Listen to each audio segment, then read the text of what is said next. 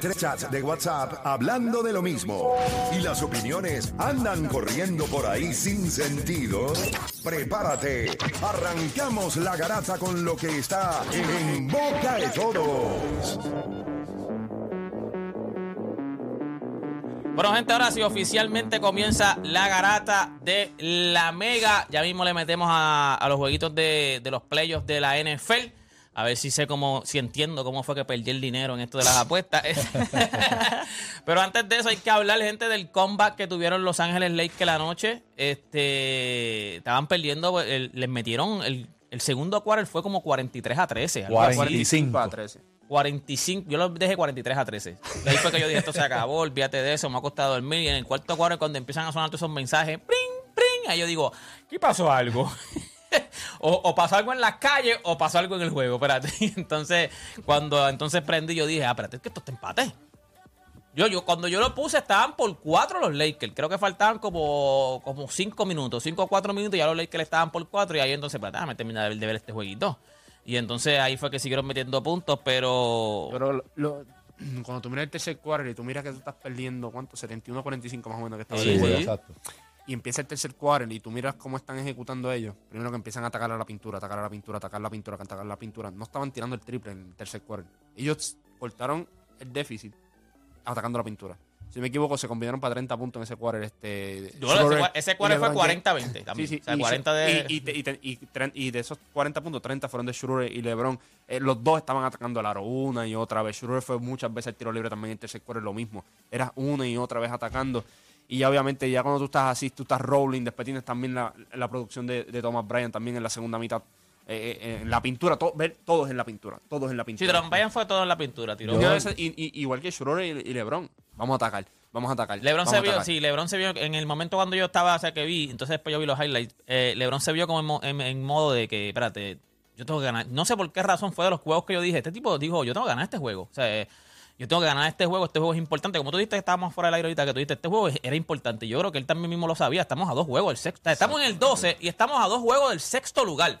Los Lakers todavía están 12, pero están a dos juegos del sexto lugar. Para que usted vea lo importante que ahora mismo es cada juego. O sea, ese jueguito contra Memphis fue súper importante también. Duele, ahora mismo está doliendo. Sí, no, si hubieran no. ganado ese jueguito, estuvieran ahora, obviamente, mucho más cerca.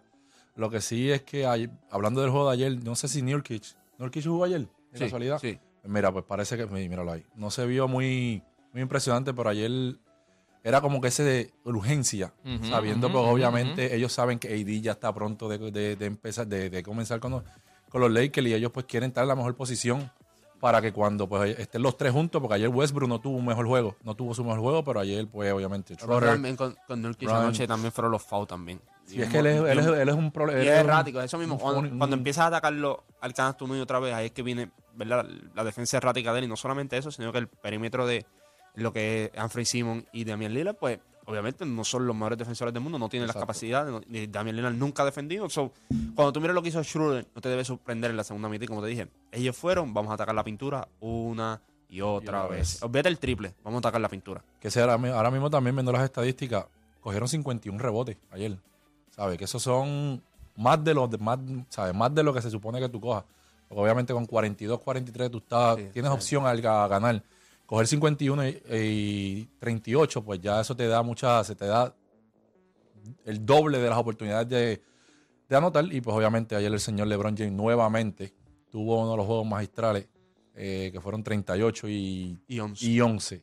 ¿Qué más tú puedes pedirle a este tipo? No, mira, Patrick Beverly, que aunque metió cuatro puntos, estaba viendo aquí el scoreboard ahora. Patrick Beverly tuvo un plus minus de 27. Y, pues, Recuérdate, el ron, el El ron en ron, el tercer quarter fue grande. Ese ron, o sea, ese ron fue. Y como te dije, Oye, oye, ¿viste la roncara de Patrick Beverly? Todo el ¿Viste el video? tiempo en el- Pero ¿viste el video cuando le- reloj. El hace como que se daña, Y y hace como y que se daña el reloj y se lo guarda. Se lo quita y se lo guarda. Y en el cua- y en el cuarto a, mí me cae como, a mí me cae como bomba, pero y- es un y en- bulero, Y mano. en un el cuarto quarter hay que darle mucho crédito a lo que hizo Troy Brown Jr. Entró, atacó, anotó canastos grandes cuando ellos lo necesitaban. O sea, eso fue un juego donde salieron ciertos jugadores los cuales eh, tú, no esperabas, tú no esperas mucho de ellos o llevaban cogiendo críticas hace unos días ya por lo que estábamos hablando aquí. Cuando hay lesiones, tú le pidas a jugadores que tienen un rol inferior que tomen un rol más protagónico y eso hay muchos de ellos que no están para eso aquí, por eso que son descartes. Yo creo que hasta, hasta cierto punto lo de Dennis Schroeder no nos sorprende tanto en el sentido de lo que puede hacer ofensivamente, porque él siempre en esta liga ha anotado el, balón.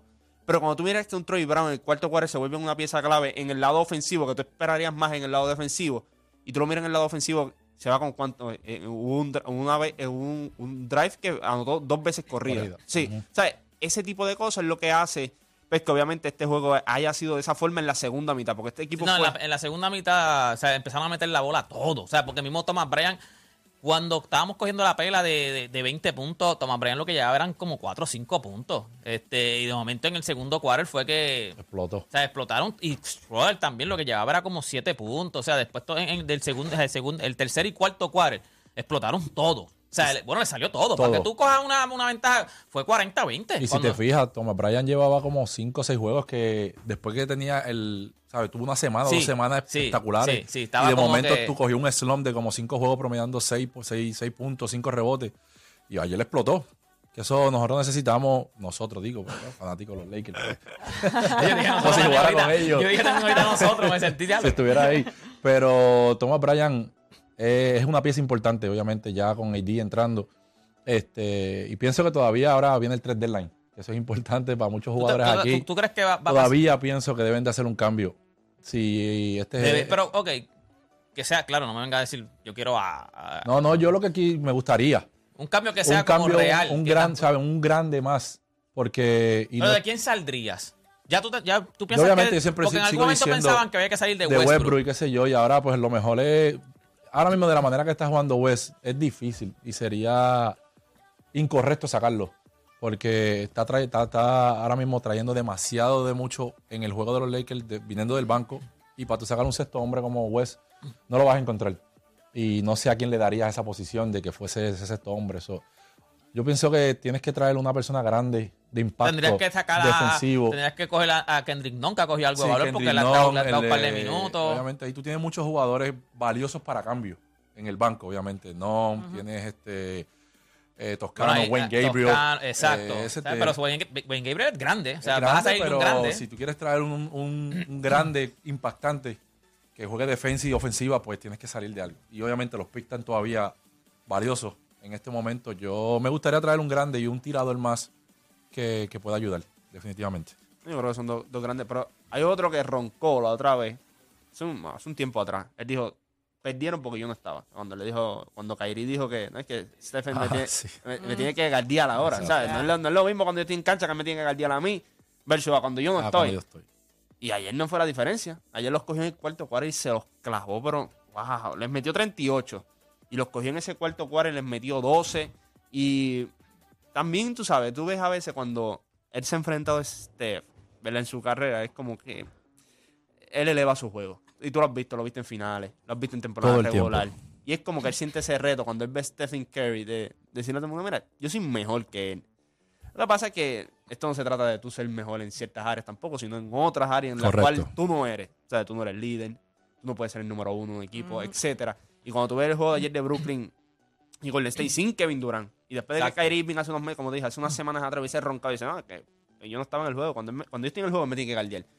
Son 38 puntos. Este equipo de Brooklyn está haciendo lo que hicieron los Lakers cuando se lesionó AD. Este, vamos, vamos a sobrevivir, a ganar los jueguitos que tenemos que ganar, los ganamos, los que te- Pero perdemos, que, competimos. Kyrie- también en el juego anterior, Kyrie me metió 48 puntos, Sí. algo así. O sea, Pero eso es lo que tú quieres de él. Mira, si él está saludable y sin problema, Es lo él- menos que puede hacer. Él hace el trabajo. Él hace el trabajo. O sea, el, el problema de él siempre ha estado o si estás saludable o si no tienes un problema, un revolú o un problema fuera de la cancha. O sea, una Que ese es el problema, Es- correcto. Al, al final, al final, o sea, yo creo que Brooklyn, nosotros dejamos como que en algún momento dejamos de contar con Brooklyn porque tenía tantos, era, eran tantos problemas internos, no era ni de, ni de, ¿cómo se llama? Ni de talento. O sea, la duda nunca fue el talento. Cuando Brooklyn se montó, que después, cuando, hasta cuando salieron de James Harden, que trajeron Ben a, Simmons. a Ben Simmons, tú decías, bueno, si Ben Simmons por, por- decide jugar, si Ben Simmons decide jugar y está Kevin Durant, está este Kyrie. Kyrie Irving, entonces están los que están alrededor de él, pues tú decías, este, este equipo es bueno. Lo que pasa es que ellos empezaron bien mal. Y una de las razones era porque no, no cuadraban con Steve Nash. O sea, tan pronto ellos sacaron a Steve Nash, Y Kyrie Irving vino, porque entonces Kyrie Irving tuvo el revolú de que dijo el Twitter ese, y ahí entonces como que tú decías, Nike, Nike le quitó el contrato. ahí tú decías como que diantre, este, o sea, este equipo sigue para atrás, porque como que salía de una cosa, salía de Steve Nash y entonces Kyrie Irving tiene el tweet, el Twitter ese, ¿sabes? hay que el sacarlo. Entonces pues tú dices, este equipo está salado. Pero a la que ese equipo engranara, y ahora no tiene Kevin Durant, No, pero la que ese equipo engranara era un buen equipo. Y o sea, todo, en- todo el mundo espera también de, de- de lo que es Ben Simmons. Está, está acostumbrado a que Ben Simmons sean triple doble todas las noches, Este 15 flow de por lo menos. en serio, con gafas y todo. Sí, Este es el flow, ¿Qué es pero ¿qué pasó? Santo, señor? ¿Qué pasó? Yo Yo dije que pero- yo vengo hoy insoportable. Y eso pues Entonces, con Ben Simmons es, es- es pieza clave. Pero y no está teniendo una, una super temporada y todavía siguen ahí. So, cuando llegue KD hay que contar con Pero ellos. Ben Sim- Ben- yo te digo una cosa, o sea, Ben ahí llegó Héctor de Playmaker aquí, este... ¿Qué pasó en la nave? ¿Cogiste? No, no, No, no te dejaban salir aeropuerto. no. Lo que pasa es que o sea, yo hice mi cita en el dentista a las 8 de la mañana y yo dije, bueno, pues Tengo que llegar, tengo que llegar. Dos horas ahí, pero pues hoy hubo que, tú sabes, hubo que sacar el gato. Eh, tuvo que, tuvieron que ajustar par de tuercas. Ah, ya. Entonces la cosa estaba complicada y salimos, salimos un poquito, salimos un poquito tarde, pero ya, ya estamos acá. Dos luces nos comimos para que sepan los oficiales de los públicos.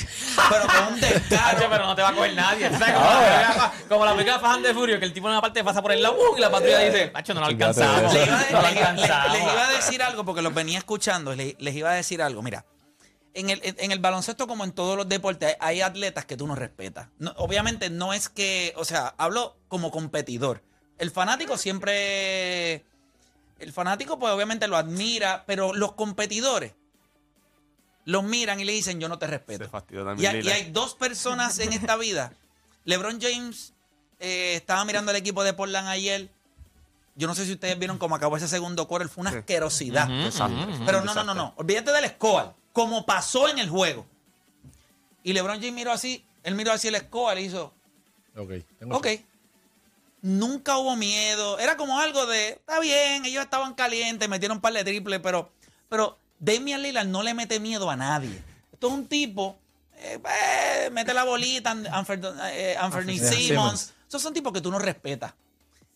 Lo mismo pasa cuando Kyrie Irving enfrenta a Stephen Curry. Él lo mira y le dice, tú le puedes meter las cabras al que sea, pero las clavas que yo te voy a dar a ti, en tu vida tú me las vas a dar a mí. Y cada vez que tú los ves, eh, el macheo de ellos dos, no tienen break. Clarkson, eh, Cla- Clarkson también hizo lo que le dio la gana en la pintura. Eh, yo les voy a decir esto. Quizás el equipo de los Boston Celtics, y esto lo digo en serio, el equipo de los Boston Celtics falló el año pasado.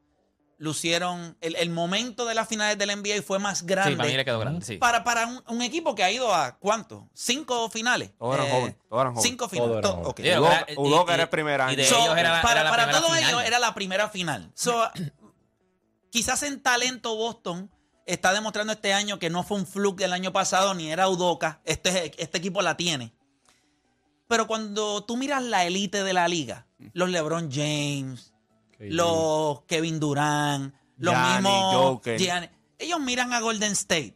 Y dicen, ustedes le meten las cabras, pero yo te garantizo a ti que tú pones a ese equipo de Milwaukee el año que ganó y lo pones con Golden State y les van a romper el mellado. Tú pones a LeBron James en una situación en donde esté Anthony Davis y la pieza saludable. O sea, tú los ves y tú dices, tú necesitas algo más para ganarme que meter la bolita de tres. O sea, tú necesitas otras cosas. Por eso vimos a LeBron James en aquel 2015 con este equipo haciendo cosas increíbles y él dijo, yo lo voy a meter dos a una y voy, estoy en Cleveland. Pero se le, se le vaciaron un par de No, gomas papi, del carro. Tu segundo mejor jugador era Matthew de la Vedova. Cuando tú ¿Entiendes? sabes que le hicieron una, le hicieron una estatua en Australia. Yo creo que la derrumbaron al final porque después se, ahí avergonzaron. Pero cuando tu segundo mejor jugador era Matthew de la Vedova, tú sabías que tú decías, Sí, lo que pero- está haciendo LeBron es impresionante. tengo No, hay break. Pero la realidad es que no, no- hay, hay tipos que tú. Y Damian Lillard es un tipo que no se respeta en esta liga. Y aunque Curry sí es un gran jugador y es respetado por, por la liga, tú miras a LeBron James. ¿Ustedes no vieron el año en que le, hicieron el comeback 3 a 1? Que Curry fue a tirar una guira, LeBron lo- le dio un tapón, y lo miró y le dijo.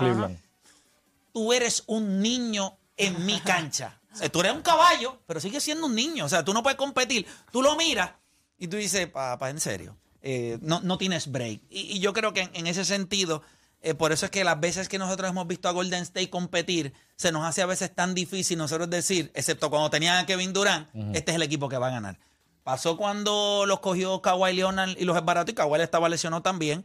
pasó en el 2015 y obviamente el año pasado las apuestas favorecían a Boston porque uno pensaría, bueno, este equipo está loaded, pero el- creo que la experiencia de, de Golden State tuvo más peso. Después, en otro tema, eh, sobre si LeBron James es el, el, el MVP de la década. Este tema viene porque eh, el idiota más grande que tienen los medios estadounidenses hablando de deporte, que es Stephen A. Smith, dijo que él, él escoge a Stephen Curry por encima de LeBron James como el desde el 2012 al 2022 como el MVP de la década. Él entiende que Stephen Curry ha sido más valioso a nivel de franquicia y eso obviamente lo vamos a estar hablando en breve. Pero vamos a hablar de NFL, vamos a hablar de NFL.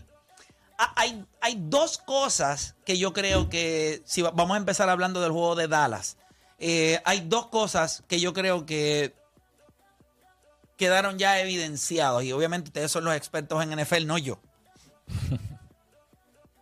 Pero al menos que Jerry Jones no, eh, que debe A estar alguien van a votar de los Cowboys. A alguien van a votar. Sí, pero no va a ser la McCarthy. No, no, yo no creo que. entonces, tú no vas a sacar un dirigente que ganó 12 juegos. Pero la, la realidad del asunto es.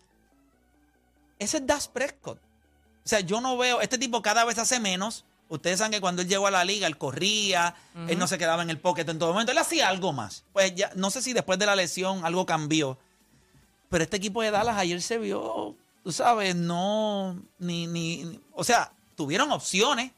O sea, opciones, ¿verdad? Hubo opciones, porque sabemos que en la primera mitad, obviamente, él, él, a pesar de haberle hecho las dos intercepciones, ellos tuvieron el último drive, el clock management Pero fue se malísimo. una pieza clave de ellos que fue su running back Tony Pollard. Eso- y él era el que estaba corriendo el parque completo. Él era el que hacía todos los first down y se lesionó. Yo pienso que por eso, no tan solo por eso, vamos, pero sí tuvo mucho peso al no estar jugando. Yo creo que si ellos solamente perdieron por O siete, sea, que el mismo crédito se lo vamos a dar, el, el mismo, entonces, el mismo crédito se lo tenemos que dar a Josh Allen, porque también ellos, ¿verdad? Le vamos a dar... o- no, no, o- ese, ese- ese es otro No, tema. No, no. No, no, no, No pero espérate, espérate, espérate. No. Lo que estoy diciendo es esto. Si nosotros vamos a comenzar, eh, yo creo que el quarterback es la pieza más importante en un equipo. Nada hace sentido cuando tu offensive, eh, cuando tu offensive line pierde tres piezas increíbles y tú tienes a Joe Barrow haciendo lo que lo que él hizo. Entonces, ah, espérate, es que Prescott no tenía este. Ah, es que Josh Allen no tenía Pero, este. eso es lo que pasa. Entonces tú ves a Joe Barrow y tú te preguntas, si tú me dices a mí que tu offensive line tiene tres jugadores suplentes y a ti casi ni siquiera te tocaron y tú ganaste de una manera flawless, effortless, o sea, el- la victoria de Cincinnati fue cómoda. Entonces, ¿cómo eso, cómo analizamos, cómo analizamos entonces a Joe Barrow? ¿Cómo, cómo No, no, pero analizamos es su es performance? es, distinto esos dos, por- porque, el- lo que tú estás diciendo eh, va atado a eso. Él no está al nivel de que están los otros. Ya está, en la realidad, nunca ha estado. Le, pagaron como un tipo, como si fuera Joe Burrow, ¿De Joe quién estamos hablando? ¿De De, Dak de- Prescott? Dak- de Sí, Dak. de Dak. Dak nunca ha estado a ese nivel. Yo creo que tú conseguir un quarterback en la cuarta ronda que te puede hacer lo que te hizo Dak está chévere. Pero cuando llega a un punto y tú mirabas entonces en estos playoffs, Trevor Lawrence perdió contra eh, Patrick Mahomes. Patrick. Pero fue un juego espectacular en, en, el- en Arrowhead. Daniel Jones tuviste que es otro igual que Dak Prescott. No la tiene tampoco, no la tiene. Te pueden ganar ciertos juegos en temporada regular y está chévere lo que pueden hacer y todo, pero cuando se le exige a ellos que you have to step up, ahí es que viene el problema. Selecciona a Tony Pollard y ahí todo el mundo lo está mirando y dice, ¿qué tú vas a hacer ahora? Pues Y ellos pensaron, está bien, tenemos a Elliot, pero no, son running backs bien distintos también. Claro, no, y no solamente eso, que él está sintiendo la presión ya. O sea, ya tú tienes la presión de que estás en San Francisco y tienes que ganarle a San Francisco. Selecciona a Pollard. Entonces ahí, si Dylan te mira, Gallup te mira, Schultz te mira y dice, ahora papi, vamos a tener que tirar un poquito más. Y ahí es que viene cuando tú le exiges a alguien que no está al nivel, no es malo, pero tampoco está en la crema de la crema, como el Josh Allen, como el Patrick Mahomes, como el, eh, Just- eh. Justin Herbert, Joe Burrow, eh, Trevor Lawrence, no está a ese nivel, ni el mismo Jalen Hurts, no está a ese nivel. Y tú lo ves cuando en este, este equipo, en temporada regular nunca va a tener problema con él, nunca van a ganar el juego y cuando llegan los playoffs le, siempre les va a pasar lo mismo, lo mismo que le pasaba a Tony Romo, no era Pa- eh, Peyton Manning, no era Tom Brady, no era Sí, Drew no es Brees. tan bueno. No, No. Ya está, está, está chévere, pero no es, o sea, So, cuando por tú más que la fiesta grande, pedirle no es el que tú a vas a salir. Prescott, ese no es el quarterback que tú necesitas para ganar un Super Bowl. No, si tú Claro. quieres ganar un Super Bowl o múltiple Ni el Super coaching Bowl, staff. tú no, eso no. Yo Entonces, ¿cuándo, que vamos que- a lleg- cuándo vamos a llegar a esa conversación con, con Josh Allen? Bueno. Del juego de los Cowboys Tiene y dos, San tiene, tiene Francisco. dos, tiene dos y tres. No, mira, esto en playoff, en playoff está invicto en derrota En- no, contra no. Joe Burrow y Patrick Mahomes. Y están en la misma, en- y tienen la misma edad. ¿Qué tú crees? Ok.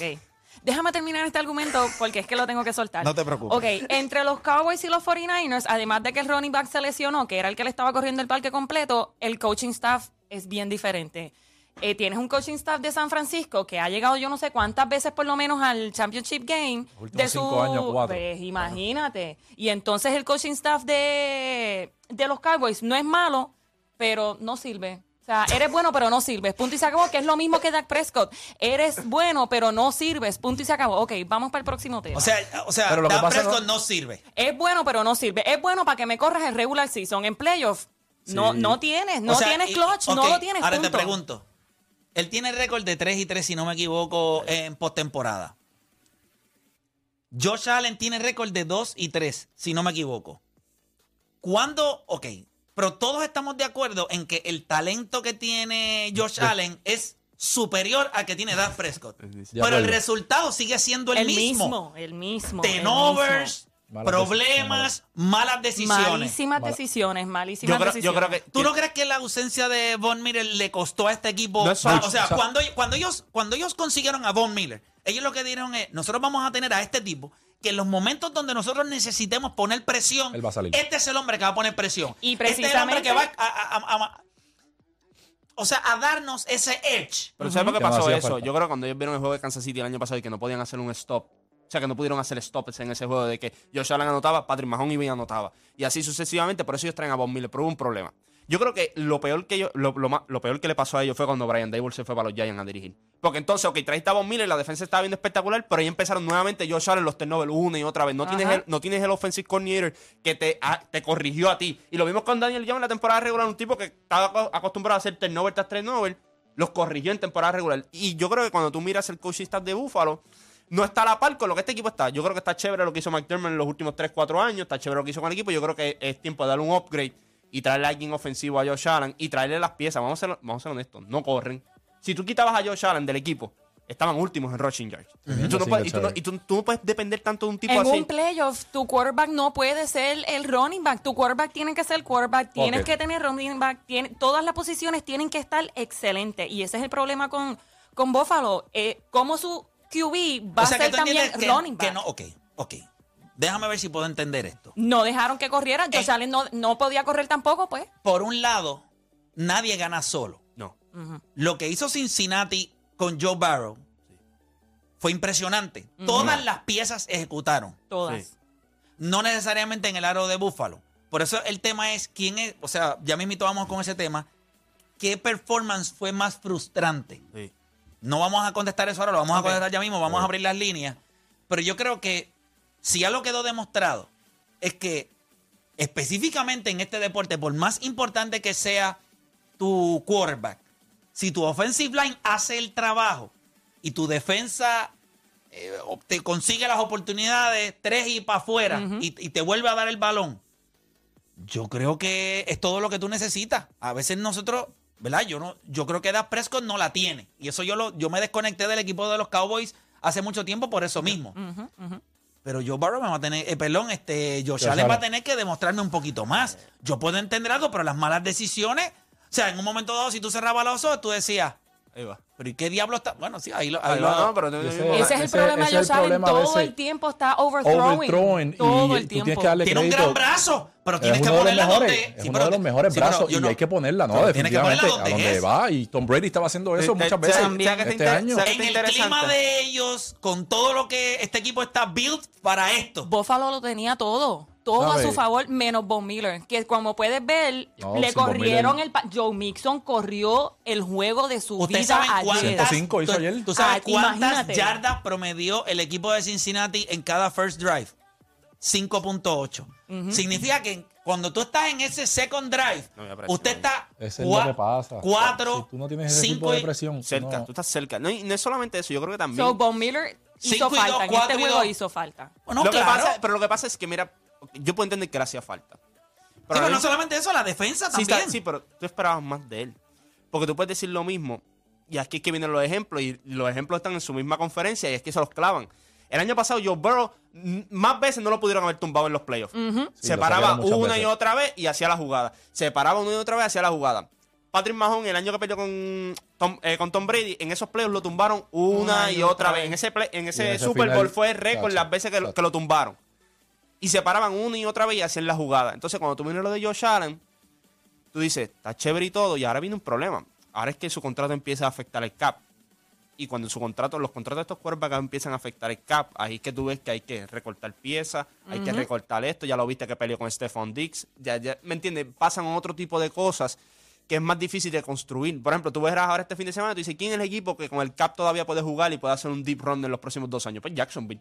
Trevor Lawrence todavía no le tienes que pagar. puedes correcto. conseguirle piezas, puedes conseguirle cosas. Ese es el equipo Si que en la. NFL tú tienes una ventana, tú tienes una ventana de, dos a tres años que Sí. si puedes capitalizar. Mira Cincinnati. Porque después vas a perder piezas. Mira. Cincinnati, Claro. cuando le tengan que pagar a Joe Burrow, le tienen que pagar también a, a, a Jamar. Chase. Y tienen que pagarle a T. Higgins. Y entonces tienen que pagarle al offensive line. Entonces, tú vienes, entonces, son muchas decisiones que hay que tomar de jugadores importantes. Porque cuando tú miras ayer, Jamar Chase importante, John Mixon importante, T. Higgins Y no importante. todo el mundo tiene y no todo el mundo tiene el sistema que tenían los Patriots, que tú sacabas una pieza importante y ponías un Un cualquiera, Un pero- cualquiera, Y- y- un cualquiera, exacto, un cualquiera. Pero- y Un cualquiera y lo Tom Brady, hacía. eh, lo hacía No estrella. hacía Tom Brady hacía yo no, jugadores yo- estrella. yo no sé si ese crédito se lo merece él solo. Yo creo que también este Bill Belichick hizo un gran trabajo porque tú pluguear tantas piezas distintas por tanto tiempo y no solamente en ofensiva, sino también en, En defensa. defensiva. Y que, y que hicieran el trabajo, yo creo que es un trabajo en conjunto. Pero eso es once in a lifetime. O sea, es imposible ver cómo lo hicieron una y otra vez por más de cuántos años. Sí, pero no, tuvieron, no, tuvieron lejos. Después, de- después que al principio ganaron rápido con Brady, después pasaron muchos años otra vez en lo que volvieron a ganar otra vez. Sí, pero seguían siendo relevantes. No, no, claro, tú vas a ser relevante. Yo creo que tú puedes ser relevante. La- el punto es cuántos Super Bowl tú vas a poder llegar. Porque eh, con un talento en el cuerpo como Joe Burrow, Joe Allen, Justin Herbert, el que sea, tú vas a ganar el juego y vas a llegar a playoff y vas a ganar el juego. La- el punto es cuando esos jugadores importantes que tú necesitas, si los vas a tener por el dinero. Tú viste que pudieron hacerle el riesgo de Von Miller ahora porque Josh Allen todavía eso no, no ha entrado en el cap. Ya él firmó su contrato, pero eso no ha entrado en el cap todavía. O sea, cuando esas cosas empiezan, es que tú miras, adiós, ¿por qué cortaron a fulano? Si fulano era bueno. Bueno, lo que pasa es que por el dinero tienes que cortarlo. Y eso va a pasar ahora, Y, eso van a pasar con muchos equipos en los próximos dos años, como Cincinnati, como Buffalo, que van a empezar a cortar jugadores. Que tú dices, pero ¿por qué lo cortan o por qué lo cambian? Mucha gente cuestionó también la manera en la que Buffalo corrió su ofensiva ayer también. No tiene, es que Es no que no tiene- tiene- Es que no no, es- ¿qué más iban a hacer? Ellos yo creo que tiraron hasta los o sea canzoncillos. que tú consideras el hecho que ellos, Ellos lo tiraron O sea que todo. ustedes entienden que Buffalo tiene el dirigente que les puede conseguir una serie, un, un Super Bowl. O sea, no, para no, no ustedes tiene, es no lo eso. tienen. No, sí, necesitan algo. So, entonces hay muchas cosas que hay que cambiar. Pues claro. Pero Sí, Tú dices que sí, necesitan, sí. necesitan Además un de que- ahora, ahora mismo, ahora mismo está Sean Payton allí. Vota McDermott, ya le sacaste lo que sacaste, tú tienes que traer Sí, pero hay, que ver si Jerry Jones también le interesa eso. Eso, eso Sí, sería pero cambiar la rueda. ok, Sí, pero- Sean Payton, tú lo miras y tú le dices, ¿da Prescott o Josh Allen? No, él Se va a ir Josh se Allen. acabó, ya Sí, está. Va a ir a Josh Allen. Él va a querer el quarterback que, que se ajusta El que está a lo que él sabes, necesita. el que sabe. Nosotros vamos a hacer una pausa. Cuando regresemos, vamos a abrir las líneas al 787-620-6342. ¿Qué performance fue más frustrante para usted? ¿El de Dak Prescott frente a los 49ers? O obviamente el de Josh Allen frente a Cincinnati. Nosotros hacemos una pausa, venimos con las líneas 787-620-6342. Hacemos una pausa y en breve regresamos con más acá en La Garata.